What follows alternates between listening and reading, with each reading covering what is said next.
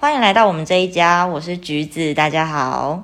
日前有网友影射统一师球员古林瑞阳打假球，球员霸气回应，可以说我打得不好，但是不能侮辱我的人格，说我打假球。限时三天给网友公开道歉，否则就提告。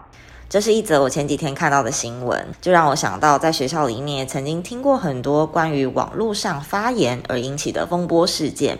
比如说，现在校园中常常听到的拉群组啊、开开谁的副本啊，或者是在匿名版留言发表自己的意见等等啊。所以，我们今天就邀请到了一位嘉宾，一起来谈谈关于网络上的言论自由这个议题。那我们就先请今天的嘉宾跟大家打一声招呼。嗨，我是叶子，大家好。为什么有一种 很好笑的感觉？因为只打打一声招呼啊，我不要太多，只能嗨，是不是？对，只能嗨。好，OK。那为什么邀请到叶子今天来我们这一家呢？是因为听说叶子你有跟某个匿名版的版主呃聊过天，是吗？对啊，对啊，对啊。嗯，那可以请你分享一下你们的谈话内容吗？哦，之所以会聊到天，是因为那个匿名的版其实会抛出人名啊，会有许多人去私讯当下那一个人。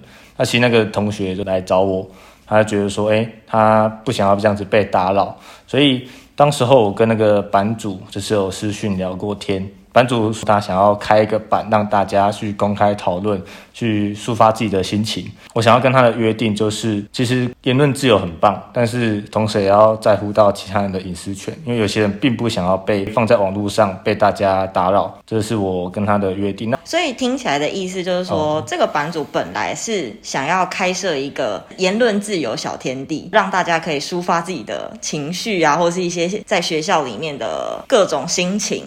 还有各种事件，比如说各种事件，嗯，比如说像什么，像可能近期内可能就是一些班级比赛，那班级比赛可能都是谁打得好，谁打得不好，或谁比较帅，谁比较有吸引力等等，在球场上表现的比较好啊。这个版其实确实我有看过，有一些言论是还蛮，你要说他辛辣吗？可是他确实也走在有一点违法的边缘。嗯，那你有没有观察到说，在网络上？有没有哪些言语看起来就这个东西就是已经是违法，或是它就是言语霸凌？当然，第一个就是你在公开的场合去谩骂别人，第一个就是有歧视性的嘲笑，比如说一些不好的字眼，这部分我就不提起。嗯，然后或是很严厉的残酷说这个人就是叉叉叉叉叉叉怎么样，很多形容词很不好的，或是一些很让人觉得说，哎。让大家来投票举行，说哎，这个人是否是这样的一些人，或是影射成哦，他就跟谁谁谁一样不好，嗯，那种那种感觉。当然，指名道姓是最不好，但是不代表你没有指名道姓这件事情就不存在，好，或者是这件事就可以被接受的这样。没错，还有例如就是像呃，可能会去私讯当事人说，哎，为什么要那么讨人厌，或是那为什么当初要这么瞎，或是怎么样做哪些行为是。好像号召其他人去私讯他，然后去恐吓他，甚至有一些什么性暗示之类的。所以你是说，在网络上面，然后我看到有人发起一个说，哎，谁谁谁怎样怎样，然后我看了之后，我觉得，对啊，他怎么可以这样？那我就去私讯他这样子。对啊，对啊，就去私讯他，反正不管有没有看到，我就是把名字去讲出来。哦，了解，有点八卦的成分，那样道听途说呢，加上有点自己太闲，对，想要这种。正义感的这种感觉，这样子。哎，那讲到这边，我就想要问你一个问题哦，你觉得他伸张正义跟霸凌？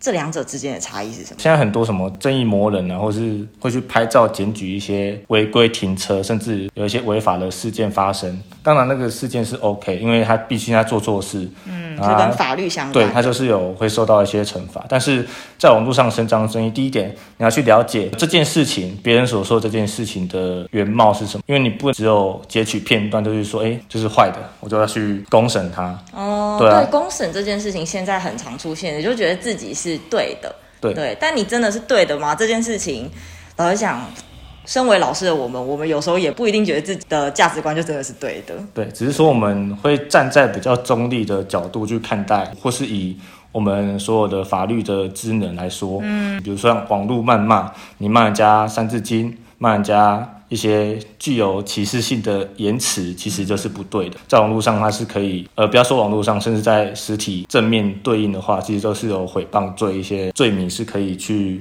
惩罚你的。哎，真的哎，有一些是在网络上面是那种躲在荧幕后面，我动动键盘，动动这个手机就可以说一些话。可是实际上，你把这些话搬到现实生活中，它很可怕。对啊，所以在网络上的文字，虽然它。只是文字，但是其实它可能会让人家非常的不开心。嗯，真的。那我就要提出一个问题啊，我觉得抒发心情啊，抒发自己的一种感受是人之常情吧。对。那如果我还是很想要抒发这些心情跟想法，那我要怎么办？第一个可以，当然可以跟自己的朋友讲，但是跟自己的好朋友讲，可能他讲一讲，哎，我跟你说个秘密哦，结果到时候这个秘密都不是秘密。其实，在学校根本就没有秘密，好不好？对，所以你在学校根本就没有秘密可以。那你要跟谁去讲这件事情？那你要跟对象要对谁抒发？第一个，我觉得跟家长，你一定会觉得说跟家长会有个距离感，然后跟老师也会有。最好的是同学，但是同学又会。不小心泄，就会有泄露出去的风险。哦，那所以我觉得最好的话就是，你可以在一个自己的小空间，比如说，你可以在 IG 上面创了一个小账，那个小账是没有任何人追踪，没有任何的粉丝。哦，只有我自己在里面。我这我自己在里面，就有点像以往的那种比较古时代的，不是日记。喂，现在还是有人在写日记的好吗？对，所以古时代可能有写日记，那我们这个网络的一世代。我们可以用使用的方法，就可能在 IG 上面。但是这个东西你要切记，就是你不要觉得说好像没有人追踪，我就可以给别人看。但是别人看过，就还是会有印象。对我今天要抒发这些心情，不是为了让别人看，而是让我自己写下来，达到一个抒发的效果。其实，在抒发的过程里面啊，有的时候我会提醒自己哦，那个言语真的要斟酌一下，就是不要让自己好像未来会下地狱的那种言语啊，或者是去触犯法律，让自己惹祸上身的那些用词啊，需要去斟酌一下。对，这样。那其实现在国内外啊，都有很多是因为这个网络霸凌而导致。可能某一些明星啊、学生、成人等等的都有忧郁症或者是自杀的案例。那在网络上面，针对言论自由或者使用网络，你有什么建议吗？我觉得对于别人要说什么，你没有办法去管别人，因为嘴巴是长在别人身上的。嗯，第一个就是要自我去调试，因为你不管做什么样的事情。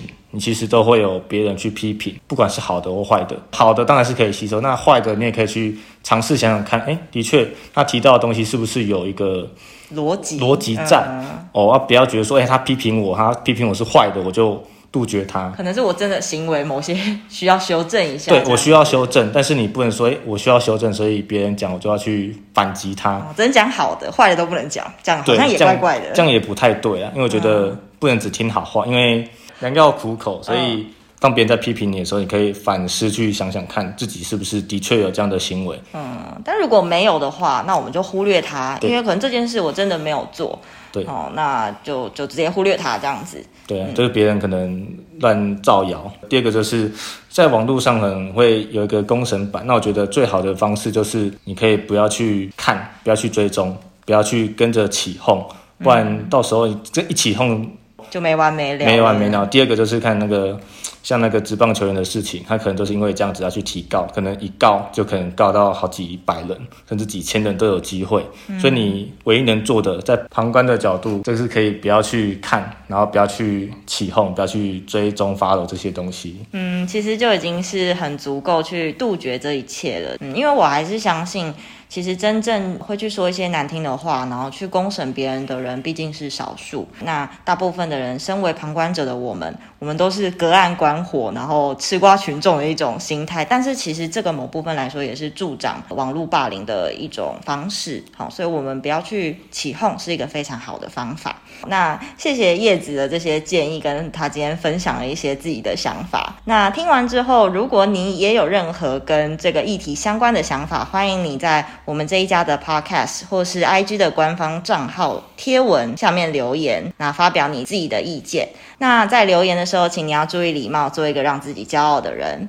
那我们的节目今天就到这边啦，我是橘子，我是叶子，那我们就下次再见喽，拜拜，拜拜。明天还是好天。